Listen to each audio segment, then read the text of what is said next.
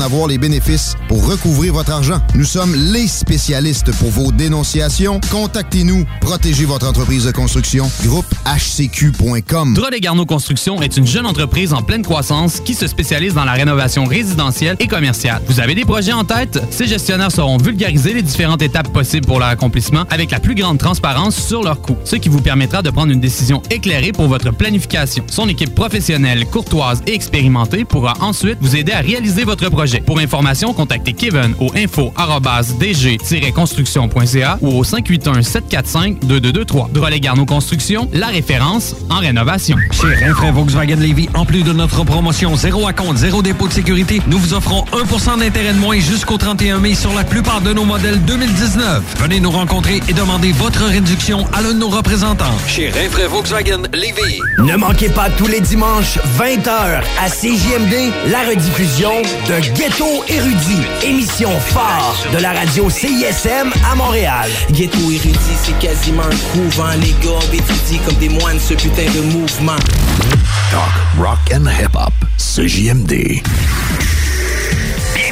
Dans la bulle immobilière. Jusqu'à 16h. La bulle, ça se perce pas facilement. Bienvenue dans la bulle immobilière du 96.9. La bulle, c'est fragile, la bulle. C'est la bulle immobilière. Avec Jean-François Morin. Et ses invités. Achat, vente, immobilier, marché, courtier, investissement, multilogement, inspection, financement, droit, immobilier. Jean-François Morin dans la bulle immobilière. Ladies and gentlemen,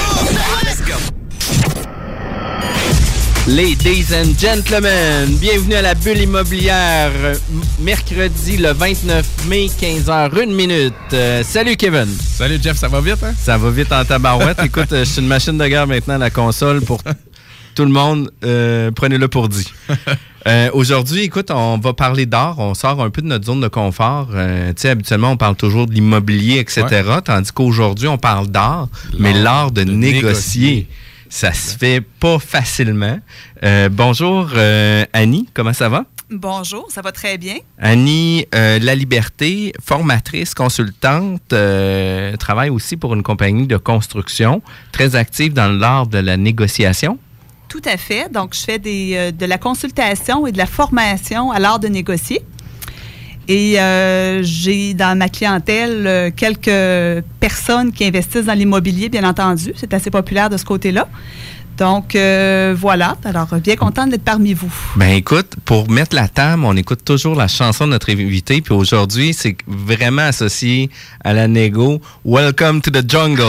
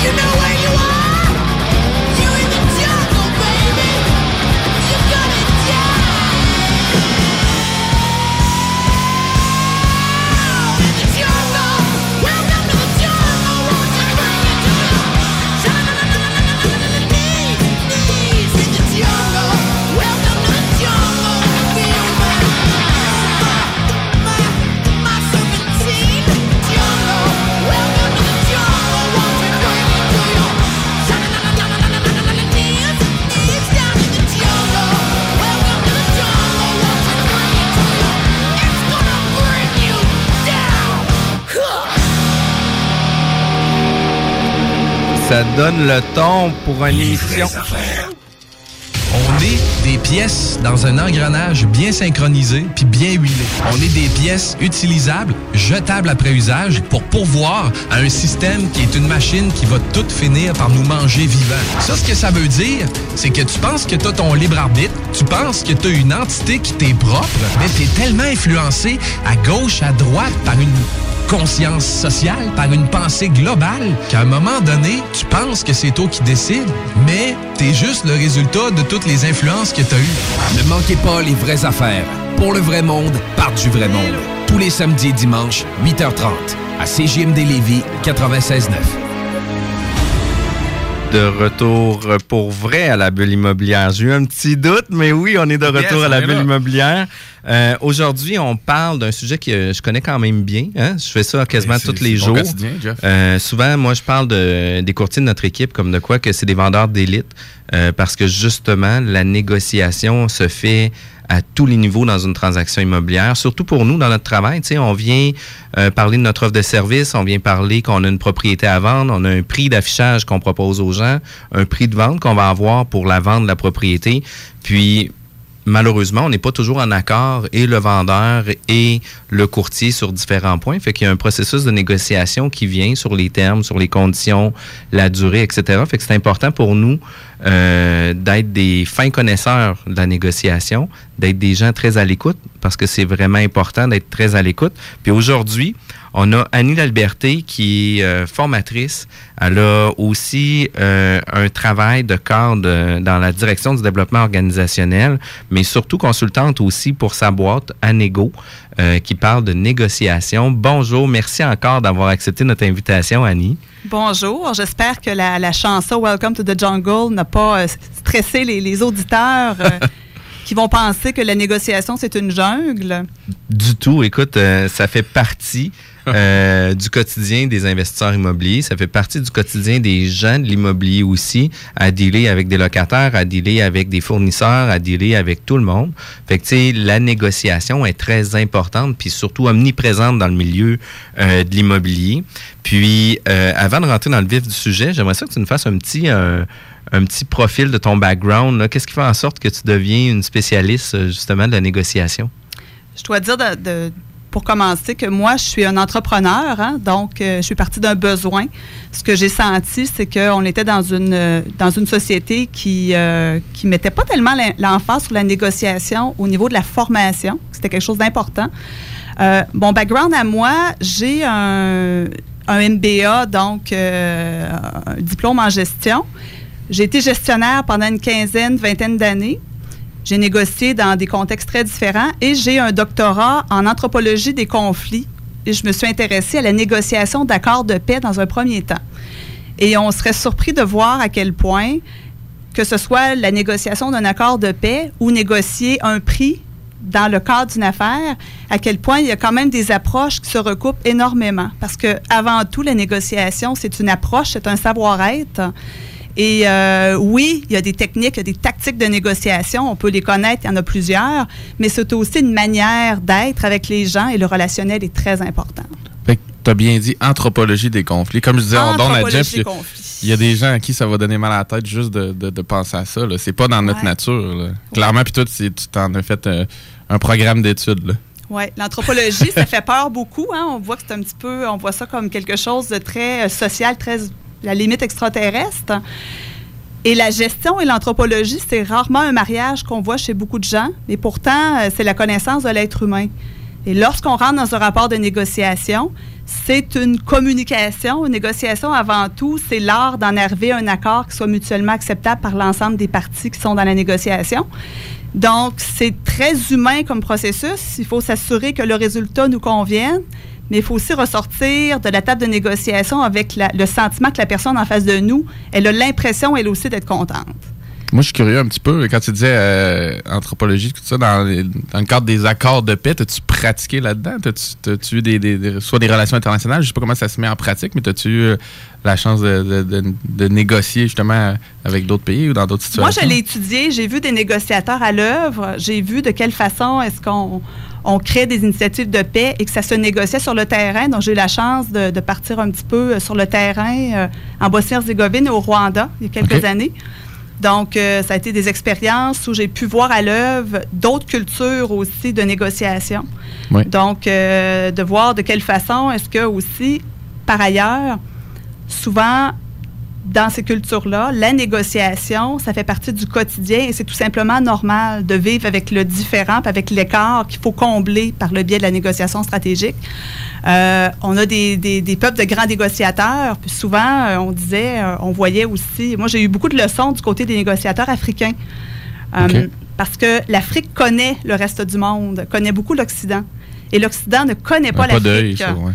Et en négociation, ce qui est très important, c'est de connaître son vis-à-vis. Donc, on a une longueur d'avance lorsqu'on connaît la personne avec qui on négocie. Alors, il y a un petit avantage de ce côté-là pour les cultures euh, qui sont plus ouvertes sur le monde, je vous dirais.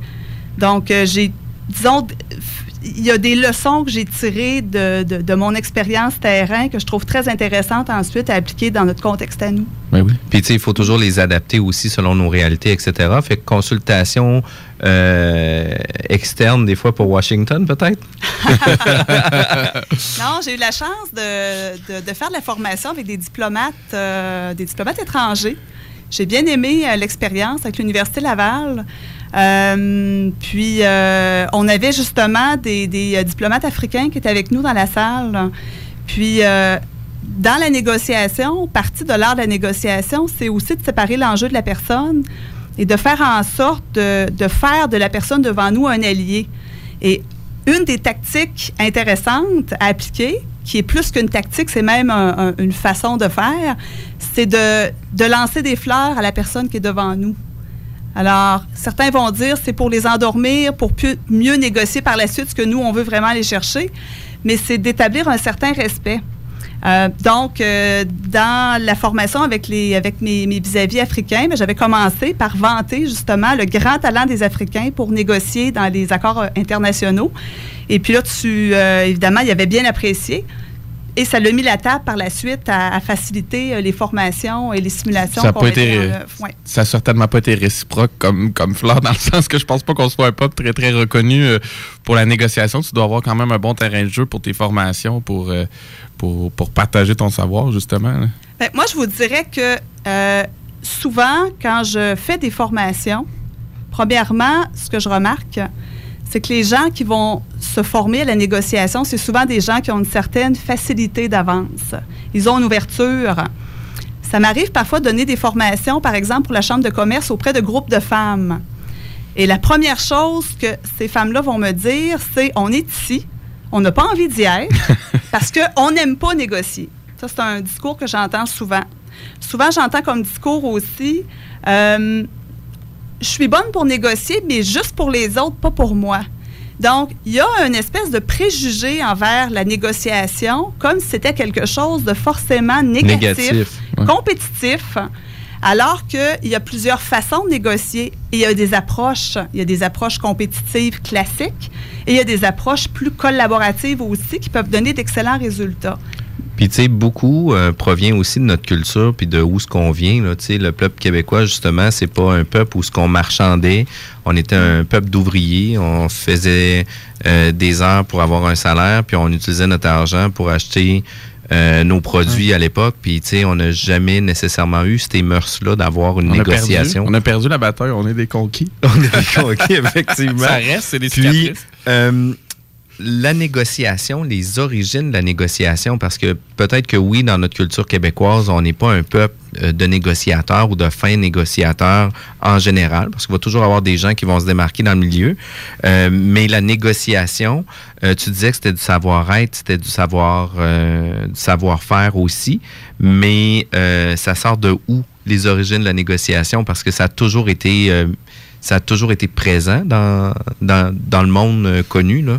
Une négociation, dans un premier temps, pour dire qu'est-ce que c'est, c'est une stratégie en soi. Euh, pour négocier quelque chose, il faut à la base qu'il y ait un différent. Donc, depuis toujours, vous avez eu des situations, des enjeux. Par exemple, vous êtes en présence d'un vendeur et un acheteur, surtout dans le domaine immobilier, c'est souvent des actes de vente, euh, il faut à la base qu'il y ait un écart. Donc, un différent. Un différent, c'est pas un conflit, ça, c'est autre chose. Mais un différent, c'est que moi, je suis vendeur, je veux vendre le plus cher possible et j'ai un acheteur qui veut acheter le plus bas possible. Donc, on a un écart à combler. Fait que la négociation, avant tout, c'est une stratégie pour combler un écart. Euh, ça veut dire que c'est pas la seule. La première chose qu'il faut se poser comme question, c'est est-ce que je dois négocier maintenant? Est-ce que c'est la stratégie que je choisis pour combler l'écart? Est-ce que, par exemple, euh, je vais éviter de, négocier pour l'instant parce qu'il me manque des informations, je ne suis pas bien préparée? Est-ce que je vais utiliser la contrainte? Des fois, dans une certaine situation, par exemple euh, immobilière, il arrive qu'un propriétaire, ben, il a la loi, il peut avoir la loi de son bord. Donc, parfois, on ne négocie pas parce que la loi nous sert bien. La loi nous dit, vous pouvez faire telle chose. Donc, vous pouvez contraindre une décision parce que la loi vous autorise à le faire. Moi, si j'ai un, un locataire et euh, je décide de, l'évincer parce qu'un membre de ma famille va s'installer dans, dans, le logement, la loi m'autorise à le faire. C'est pas le temps de négocier. Donc, c'est tout simplement un choix de stratégie et elle a toujours existé. Maintenant, au Québec, c'est sûr que tout est fixé d'avance. On a l'habitude d'avoir des prix qui sont fixés et on a perdu l'habitude, sauf pour certaines situations, comme par exemple l'achat de la fameuse voiture. On n'a pas nécessairement l'habitude de demander si c'est négociable et on le devrait davantage. Je peux-tu me permettre une petite anecdote? Ben oui. Après une formation avec un groupe euh, de futurs négociateurs, on est allé manger dans un restaurant dans, le cadre de la formation. Et il y en a une qui m'a dit euh, Moi, j'ai envie de, tester des, trucs de négociation. Je vais négocier un dessert. Alors, on s'assoit dans un restaurant, la serveuse arrive et elle commence à dire Moi, j'aimerais ça avoir un dessert gratuit. C'est ma fête. C'est ma fête, ou même pas. Elle a dit ça comme ça Je veux me négocier un dessert. Alors, la serveuse, très surprise, parce que souvent, la surprise vient de la personne avec qui on, à qui on adresse quelque chose. Elle dit un instant, je vais aller voir le gérant. Elle revient, je vous offre le dessert. Et là, elle offre le dessert. Et ma, participante répond euh, ben, finalement, j'en veux pas. C'était juste pour essayer. Mais on peut s'essayer. Mais ici, tout est fixé d'avance. Euh, et souvent, on, ne pense pas que la négociation pourrait faire partie de notre quotidien davantage. Comme par exemple, aller à l'épicerie, aller euh, aller au dépanneur, s'acheter un sac de chips, 3,44, je t'en donne 3 piastres, on est-tu d'accord avec ça? Ça se peut que le commis, il fige, ça se peut qu'il fige. Oui, c'est ça, c'est ça. Mais tu sais, effectivement, qu'on pourrait le mettre en application. Puis souvent, lors de négocier, je trouve que ça se développe beaucoup, beaucoup, beaucoup quand on a des jeunes enfants, où ce qu'on vient comprendre son ah besoin. Par contre, la réalité ne pourra pas lui permettre de l'avoir. Qu'est-ce qu'on est capable de trouver comme consensus pour faire en sorte que justement notre enfant soit content? Puis que nous, on soit en mesure de le faire. Ils nous permettent de pratiquer. Ils nous permettent de, de, rester éveillés. Les concepts de négociation sont très forts à la maison, d'avoir un silence, d'écouter, puis d'attendre l'argumentaire. C'est de savoir si à ce moment-là, c'est la bonne stratégie. Parce qu'avec les enfants, parfois, il faut utiliser la contrainte. Et parfois, il faut utiliser l'accommodement aussi, qui est une autre stratégie. Exact. Avec le conjoint aussi. Puis, tu sais, nous, on est euh, constamment en négociation à, différents, euh, différentes situations. Souvent, euh, tu sais, les exemples plus concrets, par exemple, sur l'immobilier, moi, je le dis tout le temps, que quelqu'un qui vend une propriété, on va avoir une fiche descriptive avec les la situation idéale du vendeur. Tu sais, dans le fond, qu'est-ce qu'il vient mentionner, c'est son délai de prise de possession, son prix demandé, les inclusions-exclusions, l'ensemble de qu'est-ce qui va être inclus, exclu tout est déjà défini euh, d'avance sur leur fiche descriptive. Puis vient le moment où un acheteur s'intéresse sur cette propriété-là. Fait que cet acheteur-là, qu'est-ce qui arrive? C'est que lui vient mettre sa situation idéale au niveau de sa promesse d'achat. Fait que, il va définitivement pas offrir le prix demandé, va offrir peut-être plus d'inclusion, va peut-être demander de réduire le temps de prise de possession pour l'accommoder lui. Puis, euh, par la suite, ben, vient le processus de négociation. Le vendeur va dire, ben, écoute, il y a plusieurs termes et conditions qui vont me plaire. Par contre, au niveau du prix, on a une concession à faire chacun de notre bar à ce niveau-là. À quel niveau qu'on est capable de s'ajuster? Fait que souvent, moi, de la façon que je travaille avec mes clients, c'est souvent quand je fais des présentations, je viens dire, écoutez, on vient vous proposer notre situation idéale pour ouvrir une discussion avec vous, justement, pour qu'on soit en mesure d'établir les paramètres qui vont être gagnants et pour vous et pour notre client. Parce que qu'est-ce qu'on veut au final, c'est d'avoir deux parties contentes. On veut Mm. pas avoir le vendeur qui tire la couverte seulement de son côté. On veut pas avoir seulement un acheteur qui tire la couverte de son bar parce que ça va faire en sorte que l'é- l'élastique va casser. On veut maintenir les gens en relation puis de s'assurer que tout le monde va tirer profit puis tout le monde va être gagnant dans ça. C'est un peu vers là qu'on on doit travailler. C'est un peu ça? Exactement. Moi, je vous dirais que lorsqu'on se prépare pour une négociation comme celle-là, ce qui peut être effectivement très important, c'est déjà de coucher sur papier les objectifs qu'on veut atteindre. Et il faut le faire idéalement avant même de commencer à tâter le pouls du marché. Je vais vous parler du point d'ancrage qui est très important en ce sens-là, c'est-à-dire que euh, souvent, si on commence par regarder le marché avant d'établir nos objectifs, on va se faire influencer par un marché qui va un petit peu fausser nos propres objectifs. Donc ça, c'est une chose qui est importante. Donc souvent, quand on se prépare, ce que l'on fait idéalement, c'est d'établir notre position idéale.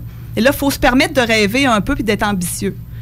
Parce que si on n'est pas très ambitieux, ben forcément, on va partir de plus loin, puis on n'aura probablement pas ce qu'on veut aller chercher. Donc, idéalement, qu'est-ce que je veux obtenir? Ensuite, réalistement, qu'est-ce que je pense obtenir, sachant que la personne avec qui je vais négocier a d'autres objectifs?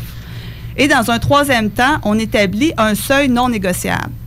Le seuil non négociable, qu'est-ce qui l'établit? Très important. C'est ce qu'on appelle une meilleure solution de rechange. On ne devrait jamais aller négocier si on n'a pas un plan B.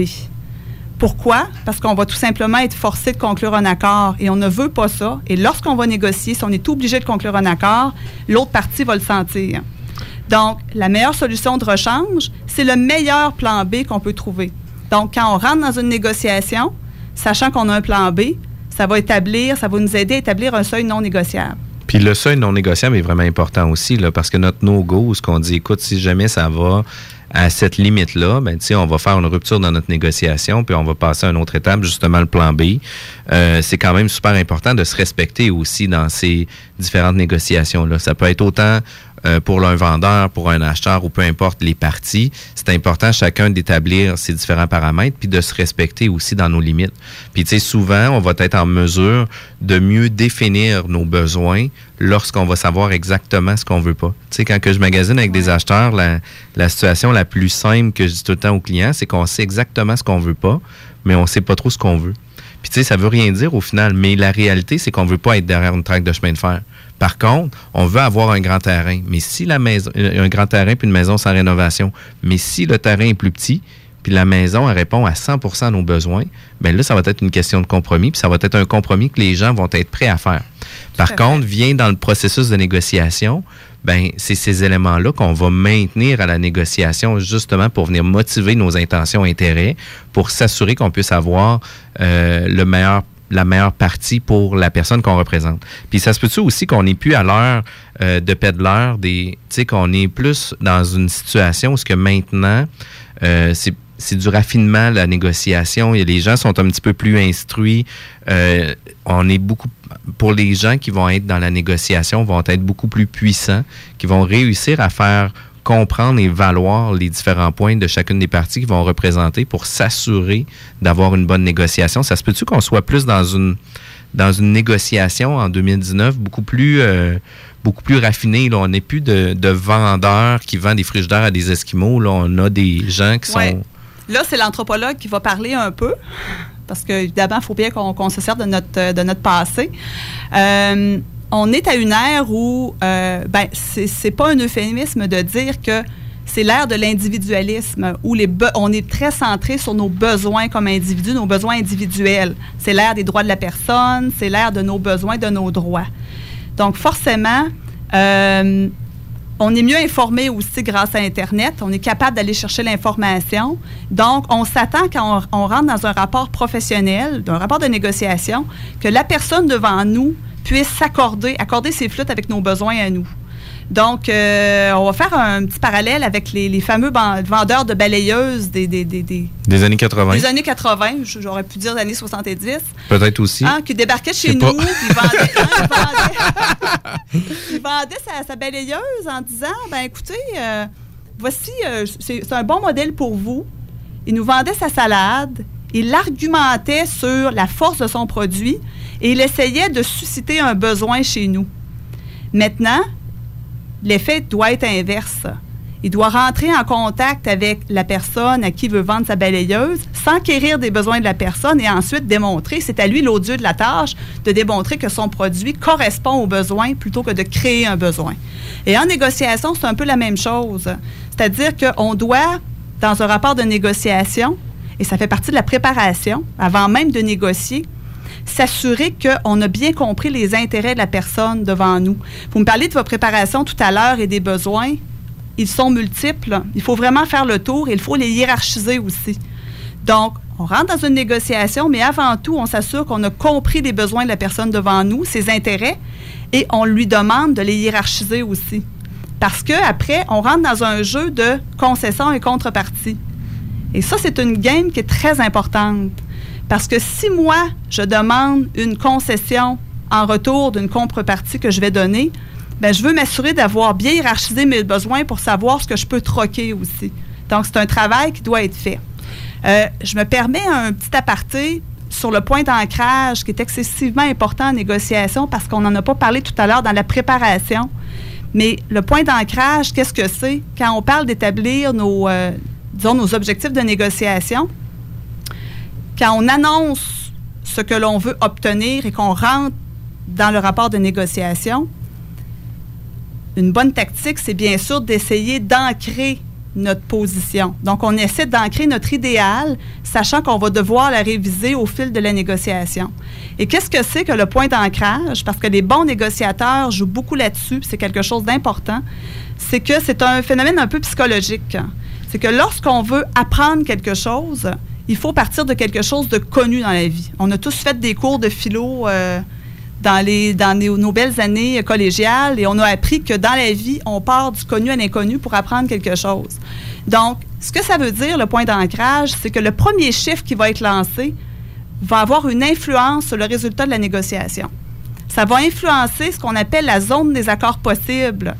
Alors, c'est super important que on soit ambitieux lorsqu'on entame la négociation pour essayer de fixer ce qu'on appelle justement le point d'ancrage pour influencer l'autre partie. Parce que la deuxième offre qui va aller sur la table, elle va être, que l'on le veuille ou non, influencée par la première offre qui va nous rester dans la tête en tout temps.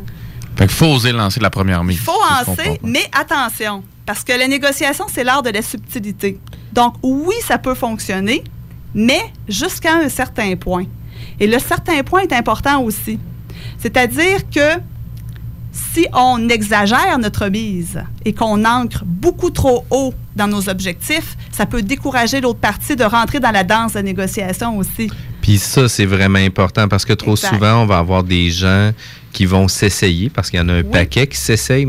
Ben, tu sais, justement, ces gens-là, qu'est-ce qui arrive souvent? C'est qu'ils viennent fermer la porte à la négociation parce que les gens vont dire écoute, tu es beaucoup trop loin par rapport à notre zone de confort à nous, qui font en sorte que au lieu de ramener position, c'est ça va dégénérer aux deux extrémités, soit qu'ils vont fermer la négociation, vont refuser immédiatement, ou soit qu'ils vont revenir à leur prix initial ou même plus pour dire écoute, tu as voulu rire de nous, on va rire de toi, ciao ben, va acheter autre chose. Ça nous est arrivé à quelques reprises aussi.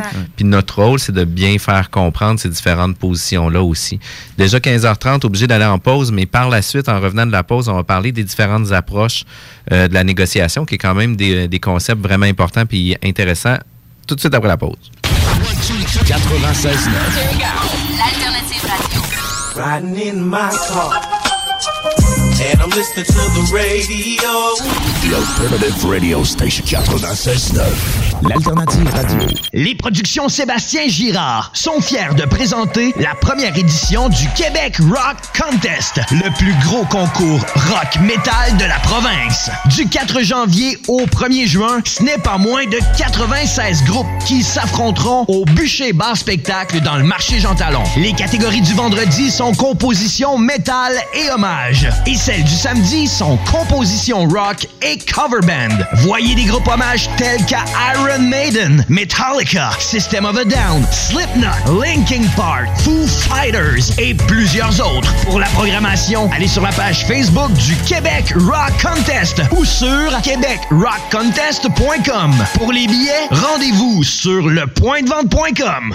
À la recherche d'une salle dans la région de Lévis, pensez au complexe Deux Glaces Onco. Que ce soit pour une réunion d'affaires, un événement corporatif, un party privé, un banquet ou autre, le complexe peut vous recevoir dans l'une de ces cinq salles, dont la salle des jardins pouvant accueillir jusqu'à 300 personnes. Vous trouverez plusieurs avantages au complexe, services de restauration et traiteurs de qualité, services de bar, facilité d'accès, stationnement gratuit et le tout à des prix compétitifs. Un complexe moderne, une équipe dynamique, une cuisine distinguée, un service clé en main. Appelez sans tarder au 88 839 9982 www.complexdeglace.com Drolet Garneau Construction est une jeune entreprise en pleine croissance qui se spécialise dans la rénovation résidentielle et commerciale. Vous avez des projets en tête? Ces gestionnaires sauront vulgariser les différentes étapes possibles pour leur accomplissement avec la plus grande transparence sur leurs coûts, ce qui vous permettra de prendre une décision éclairée pour votre planification. Son équipe professionnelle, courtoise et expérimentée pourra ensuite vous aider à réaliser votre projet. Pour information, contactez Kevin au info-dg-construction.ca ou au 581-745-2223. Drolet Garneau Construction, la référence en rénovation. Du 27 juin au 7 juillet, viens faire un tour à Petite-Vallée lors du 37e Festival en chanson. Le festival, c'est près de 50 spectacles au bord de la mer, avec Patrice Michaud, Zachary Richard, Guylaine Tanguay, Michel Rivard, Salomé Leclerc, Marc Hervieux, Fanny Bloom, Bernard Adamus et plusieurs autres. Soyez là. Pour info, visitez le festivalenchanson.com ou composez le 418 393 2222. Le Festival en chanson de Petite-Vallée, une présentation d'Hydro-Québec et Québécois en collaboration avec Desjardins. L'emploi de tes rêves est à ta portée. PL Télécom est présentement à la recherche de cinq techniciens en installation, autant dans la région de Québec que sur la rive sud. Nous offrons une formation de six semaines payées et un salaire entre 20 et 25 dollars de l'heure selon ton rendement. Assurance collective après seulement six mois. Nous offrons même une prime de 500 dollars après six mois en emploi. Joins-toi à notre équipe dynamique en nous faisant parvenir ton CV à l'adresse cv à commercial pltelecom.ca ou directement au pltelecom.ca. Un emploi d'avenir dans un secteur De retour à la bulle immobilière. Mon nom, c'est Jean-François Morin, courtier immobilier chez Remax Avantage. On parle d'un de mes sujets que j'ai à tous les jours lors de la négociation euh, avec Annie La Liberté d'Anego. Euh, Puis c'est le fun, tu sais, on va négocier justement. Je trouve que c'est un beau nom, un bon nom d'entreprise. On parlait justement des origines, euh, comment ça, provient de où, etc., la négociation. Euh, mais il y a quand même différentes approches qu'on va utiliser sur la négociation. Euh, c'est quoi les différentes approches qui peuvent être les plus populaires ou qu'on va, re- on va voir généralement dans, dans les contextes de négociation ici au Québec? La négociation. Moi, je dirais a deux principales approches, mais la réalité est souvent plus nu- nuancée que la théorie. Donc, euh, souvent, quand on négocie un enjeu très complexe, on va mélanger les approches suivant la thématique qui est sur la table. Donc, grosso modo, il y a la question de l'approche classique compétitive. Et euh, quand on parle d'approche compétitive, c'est qu'on va négocier sur les positions. Donc, ce qu'on a un petit peu mentionné tout à l'heure, moi, j'établis mes positions de négociation idéales, réalistes, seuil minimum euh, à ne pas dépasser, etc. Et on va rentrer dans un jeu de marchandisation avec la personne devant nous. On va réviser nos positions au fur et à mesure. Et on est dans un jeu de noir ou blanc. Et souvent, pour certains enjeux, on n'a pas vraiment le choix de- d'adopter une approche compétitive. trancher, ouais, oui, exact. parce que si c'est une question d'argent, ce que moi je vais aller chercher, c'est forcément au détriment de la personne devant moi. C'est le principe de la tarte au centre de la table que- qu'on se Exact. Vous avez, partage. vous avez une tarte. Moi, plus je vais prendre un morceau de gâteau immense, moins il va en laisser à mon adversaire. La personne devant moi est un adversaire. Mais il y a aussi d'autres approches qui sont dites collaboratives, où là, on a un gâteau sur la table et on essaie d'élargir et de grossir le gâteau avant de le partager. Et on essaie de créer de la valeur. Donc, on tente de négocier non pas sur des positions, mais sur des intérêts. Et la distinction entre intérêt et position, elle est essentielle en négociation, peu importe le contexte. Donc, par exemple, moi, je veux vendre ma maison, j'ai une belle maison ancestrale, je veux la vendre. Et je demande 550 000 pour ma maison. Donc, j'annonce vouloir obtenir cela. C'est ma position, c'est ce que je vais annoncer. Elle est probablement tactique parce que je vais la réviser éventuellement. Mais ça ne dit rien sur mon intérêt dans la vente. Quel est mon intérêt réel? Est-ce que c'est de faire de l'argent pour assurer ma sécurité financière? Est-ce que c'est pour moi de vendre la maison à une personne qui va en prendre soin et qui va si on veut continuer la vocation de la maison et la garder telle qu'elle? Est-ce que j'ai un attachement émotif à ma maison? Donc, ce sont des dimensions importantes qui vont vraiment, bien sûr, influencer la négociation et de quelle façon on va le négocier. Donc, quand on parle d'approche collaborative et qu'on négocie sur les intérêts, ce qu'on comprendra, c'est que lorsqu'on parle d'intérêts, il n'y a pas nécessairement un antagonisme puis une divergence. Il peut y avoir des intérêts communs entre les parties. Alors, quand on négocie de façon collaborative, on essaie d'identifier les intérêts qui sont en cause, on part des intérêts communs et on est en mode non pas de marchander, mais on se met en mode de brainstorming pour essayer de trouver une solution qui va convenir à l'ensemble des parties, qui va être gagnante-gagnante. Puis, tu sais, surtout dans un exemple de maison ancestrale, là, c'est le meilleur exemple pour la collaboration.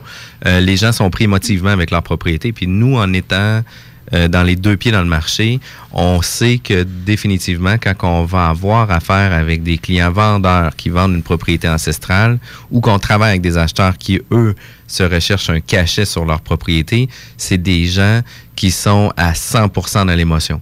C'est des gens qui sont euh, là pour faire vivre un projet, sont là pour justement faire valoir leur intérêt qu'ils ont eu sur la propriété.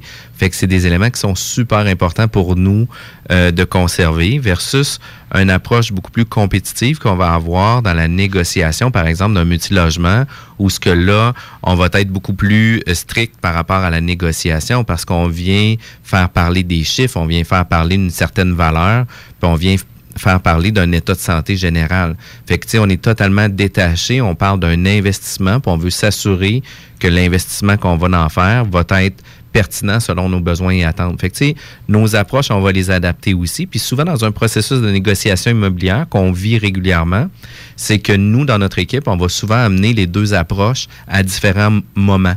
Tu sais, il y a un certain momentum qu'on doit euh, conserver dans la négociation, d'où la présentation de notre offre. Qu'est-ce qu'on veut, c'est de devenir euh, une personne, un, un client intéressant pour le client vendeur, non pas de se faire fermer la porte pour dire votre offre est inacceptable.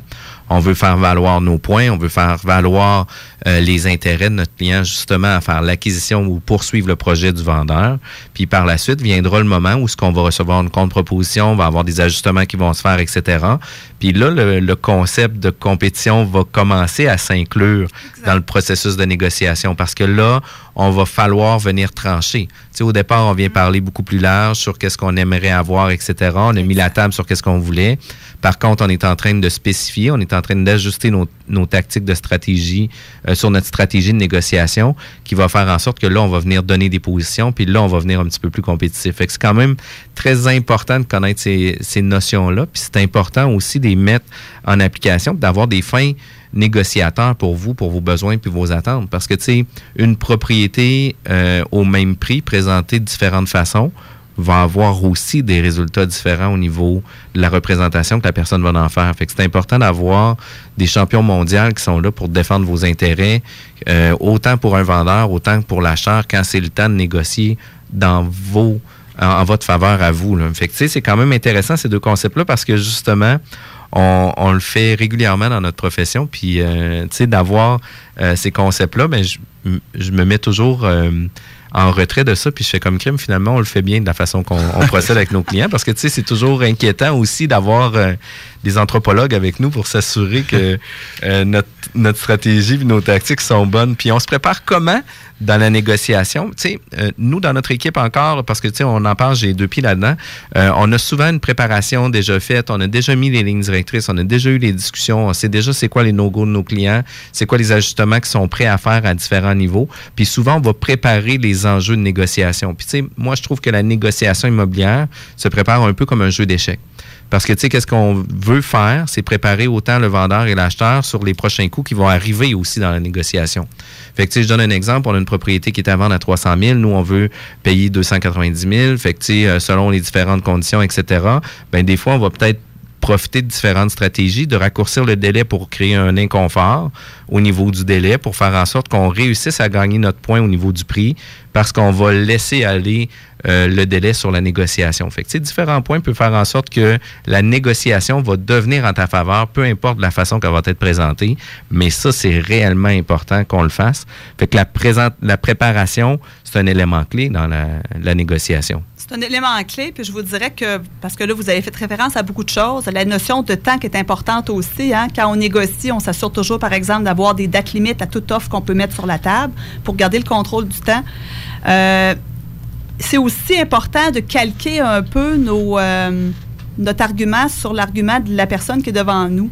La meilleure préparation à la négociation, en plus d'établir nos intérêts, de connaître nos objectifs, d'établir notre plan de match puis nos, nos positions, je dirais, ce serait de prendre le temps de, de connaître la personne avec qui on va négocier, de poser les bonnes questions, ce qui, en contexte de négociation immobilière, peut être un peu plus difficile du fait qu'il y a quand même un, un filtre qui se fait entre les personnes qui vendent.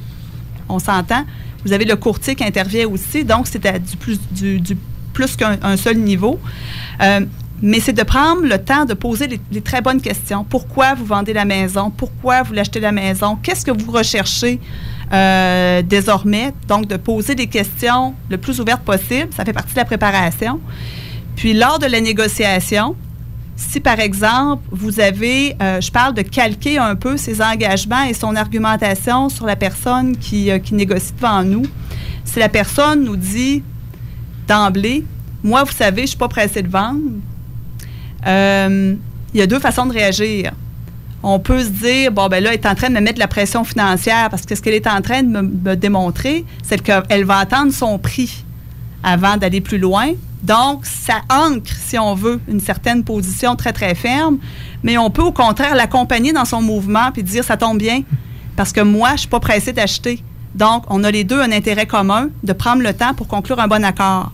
Donc, c'est dans l'argumentation, puis c'est dans la façon de, de, de parler à la personne, d'essayer de, de, de suivre un peu son mouvement. C'est un art, c'est une danse. Ah, c'est définitivement une, une danse.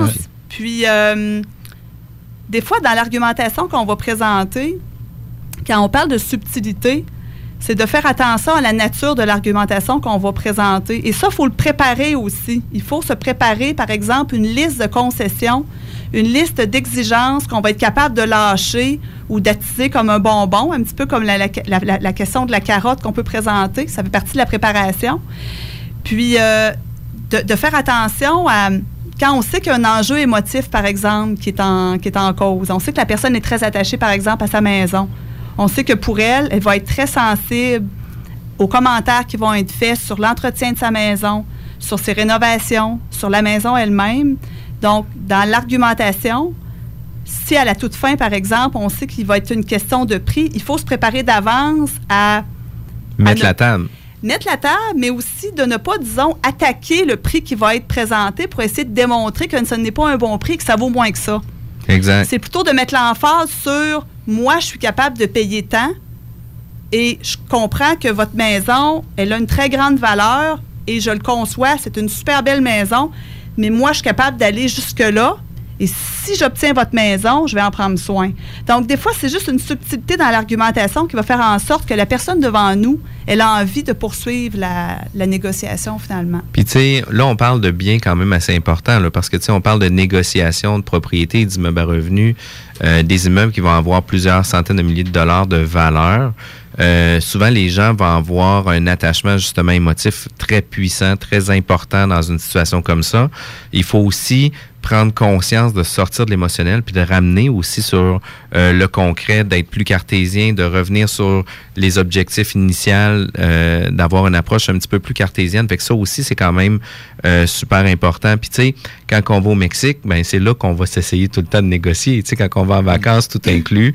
Le Puis, euh, paréo, on n'a pas de problème avec le paréo Ouais, à négocier. Puis là, tu sais, c'est là que souvent on va se laisser aller beaucoup plus dans la négociation. On n'a plus, on n'a plus la frontière justement de langage. Si on se comprend pas, c'est pas si grave que ça. Puis on va s'essayer beaucoup plus quand on est en vacances à l'extérieur. Fait que tu sais, des trucs qui, des commerçants qui vont vendre, ben tu sais là, on va dire, écoute, euh, c'est 2 pour 20, j'en prends 3 pour 20. Puis tu sais, si ça fonctionne, bingo. Puis là, on a zéro émotion. Mais tu sais, quand on parle d'un bien immobilier, souvent les gens vont être pris émotivement avec ça. Puis c'est toujours là que je trouve que c'est difficile. On est obligé d'aller en pause. On revient dans quelques minutes. 96 La Ma vie en parallèle, c'est pas pareil. Pas du genre à flotter dans le sens du poil pour comprendre l'appareil. The Alternative Radio Station 96.9. Hey yo guys, c'est Tito, Battle Axe Warrior Québec. Vous écoutez CJMD 96.9. 96.9 CJMD Lévis. La ressourcerie Lévis est maintenant encore plus près de vous avec sa nouvelle succursale dans le secteur de Saint-Romuald au 404 avenue Taniata, juste à côté de la 20 et des ponts. La ressourcerie Lévis, c'est l'endroit idéal pour vous meubler et vous habiller à petit prix, mais aussi pour aller donner vos articles usagés. La ressourcerie Lévis, c'est la solution parfaite pour économiser et faire votre part pour la planète du même coup. 24 rue Charles Acadieux et 404 avenue Taniata. Recueillir, inspirer, recommencer.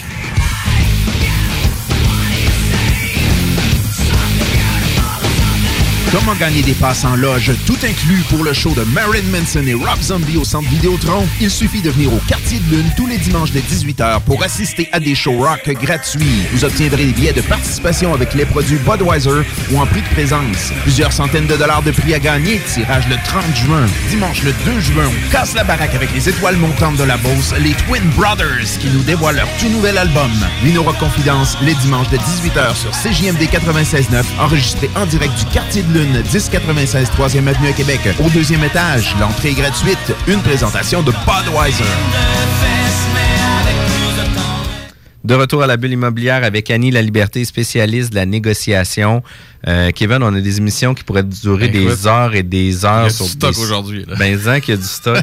Euh, on a parlé euh, comment se préparer sur la négociation? On a parlé justement des origines un peu de la négociation qu'on a. On avait du contenu pour au moins une heure, une heure et demie de plus. Qu'est-ce que je suggère aux gens, c'est peut-être de rentrer directement en communication avec Annie La- Liberté. Ça pourrait être beaucoup plus simple pour vous de compléter cette heure-là, mais sinon, on va pouvoir t'inviter euh, à notre prochaine saison sans aucun problème. Mais euh, le temps file. J'aimerais ça que tu viennes nous donner peut-être trois trucs concrets euh, pour quelqu'un qui commence ou qui se prépare à négocier quelque chose? Qu'est-ce que tu pourrais nous donner comme conseil? Le premier conseil que je donnerais, ce serait de euh, jouer le jeu de la négociation jusqu'au bout et de faire attention à la liste des concessions qu'il va pouvoir accorder pendant la négociation. Et je m'explique. Euh, il ne faudrait jamais, il ne faut jamais en négociation donner quelque chose gratuitement. Donc, par exemple, moi, je vends une maison et euh, la personne peut prendre possession de la maison dans une semaine ou dans six mois. Ça ne dérange pas parce que la maison elle est déjà vide, j'ai déjà acheté, je suis ailleurs. Euh, c'est une concession qui a une valeur. Et la valeur qu'on accorde à la concession, c'est toujours ce que l'autre lui accorde. Donc, si la personne devant moi, pour elle, c'est important de prendre la possession de la maison le lendemain matin, la concession a de la valeur, je dois la monnayer. Alors, ça veut dire que oui, madame, je vous permets de rentrer dans la maison le plus tôt possible, mais en échange, vous allez m'offrir telle chose. Même si c'est ce qu'on appelle une concession symbolique, il faut le faire. D'une part, pour aller chercher le maximum par rapport à nos objectifs, et d'autre part, pour ne pas donner l'impression que tout est trop facile. Vous avez parlé tout à l'heure de votre exemple du Mexique. Avez-vous déjà été dans un marché? Et là, on vous offre une bébelle dans un marché. Et là, tout à coup, vous dites oui, vous acceptez tout de suite, vous négociez pas et la personne, elle est fâchée. Bien, c'est le même principe. C'est que ce qui est obtenu sans effort n'a pas de valeur. Donc, il faut démontrer à l'autre qu'on est obligé de faire des efforts pour qu'il soit content de son, expérience de négociation. Puis, puis définitivement, l'expérience de négociation est importante parce que toutes les parties doivent gagner. Puis du moment où ce que tu exiges quelque chose dans ta négociation, puis que les gens ils font comme ah ben tu prends-le ça me dérange pas, ben tu n'auras pas eu l'impression d'avoir été au bout puis d'avoir gagné ta négociation. C'est comme si l'autre personne aurait lâché prise puis que là tout a été plus facile pour toi. Il y a un Fait peu de flatter son ego, je pense. là. Ah, Au final, il y a un peu Ouais. d'ego qui doit être comblé. Là. Le deuxième conseil que je donnerais, euh, et là, on pourrait en donner plusieurs, mais euh, je vais me concentrer là-dessus, c'est que les gens peuvent gagner à argumenter sur leurs pertes, sur leurs efforts. Parce que les gens ont souvent un, un sens aigu de la justice. Et on n'aime pas avoir l'impression de laisser quelque chose sur la table pour enrichir l'autre personne devant nous. Mais si on laisse quelque chose sur la table et que c'est pour compenser la perte de la personne devant nous, on va davantage accepter. Donc, je m'explique. Euh, on a intérêt, parfois, à démontrer que, écoute, voici le prix que ça me coûte de te faire l'offre. J'ai fait tous les efforts possibles, Et la personne devant nous a peut-être davantage propension à l'accepter si on démontre tous les efforts qu'on a fait pour lui faire cette offre absolument mirobolante. Ça, ce serait mon deuxième conseil. Et le troisième est très simple, c'est de ne pas hésiter à prendre des pauses dans la négociation. Parce qu'il y a des gens qui sont très bons pour négocier en bons stratèges. Ils sont habitués de négocier toujours sur un même enjeu. Ils développent une spécialité. Et euh, souvent, ces personnes qui sont très stratégiques vont jouer sur la vitesse pour euh, nous empêcher parfois un petit peu de réfléchir. Donc, ils vont mettre de la pression, sachant que dans la vitesse, on perd un peu nos facultés de prendre du recul.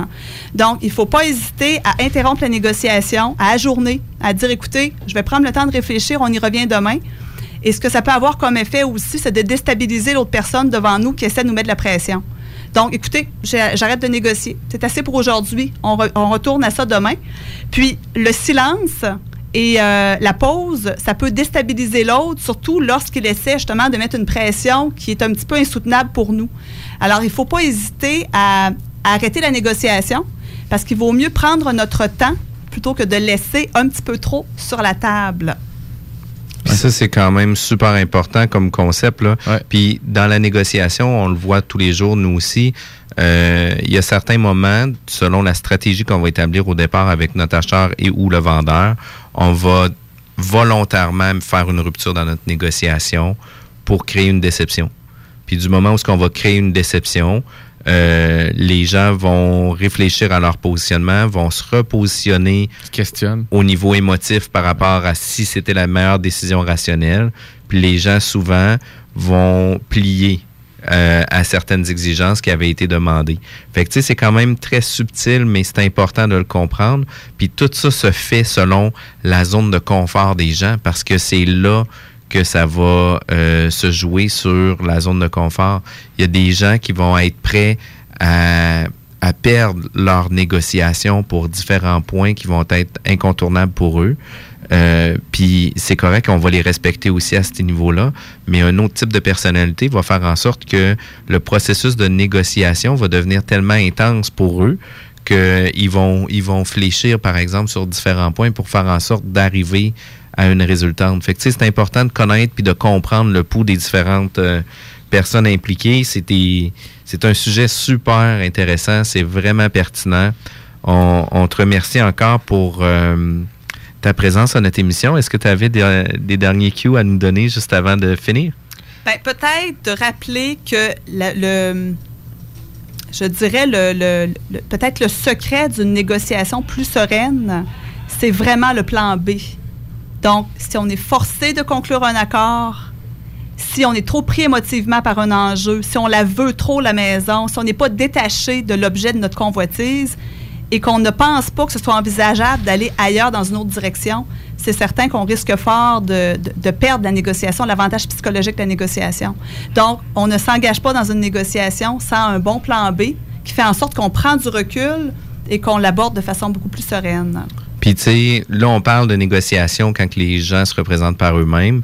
Nous, à titre de conseiller ou à titre d'expert ou à titre de, de représentant, par exemple, euh, d'individus pour démontrer leurs intérêts, ben c'est à notre rôle, à nous aussi, d'orienter les clients pour euh, leur sortir de leurs enjeux, de parler de leurs intérêts, puis de les ramener aussi sur cette position-là, de leur faire prendre un plan B aussi pour pas nécessairement avoir une seule alternative. Fait que c'est quand même très important que notre rôle soit bien compris, puis définitivement que on en parle tout le temps, d'avoir des gens qui sont là euh, pour nous représenter à différents niveaux va toujours faire une différence versus que de faire l'essai-erreur par nous-mêmes, puis d'avoir euh, peut-être un, un- une 20 à trentaine de négociations euh, échues ou non satisfaisantes pour peut-être en arriver à une qui va bien fonctionner. Fait que c'est quand même euh, très important. Annie, on peut euh, te contacter de quelle façon?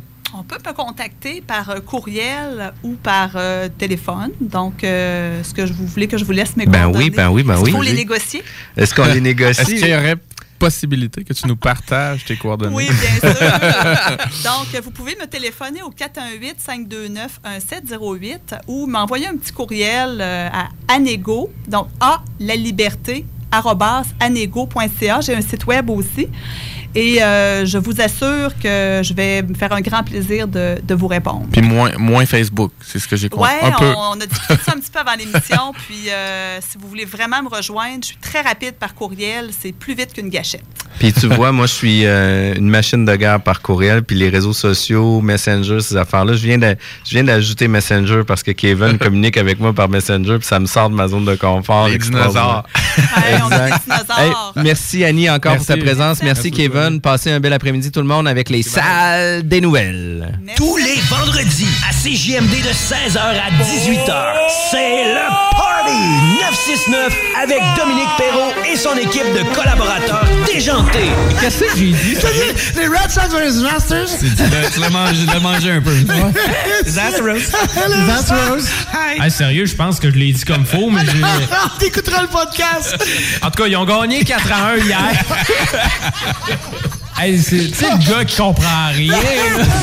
De 18h à 20h, écoutez les plus gros hits du moment avec la playlist du Party 969. La meilleure façon de commencer son week-end, c'est à CJMD.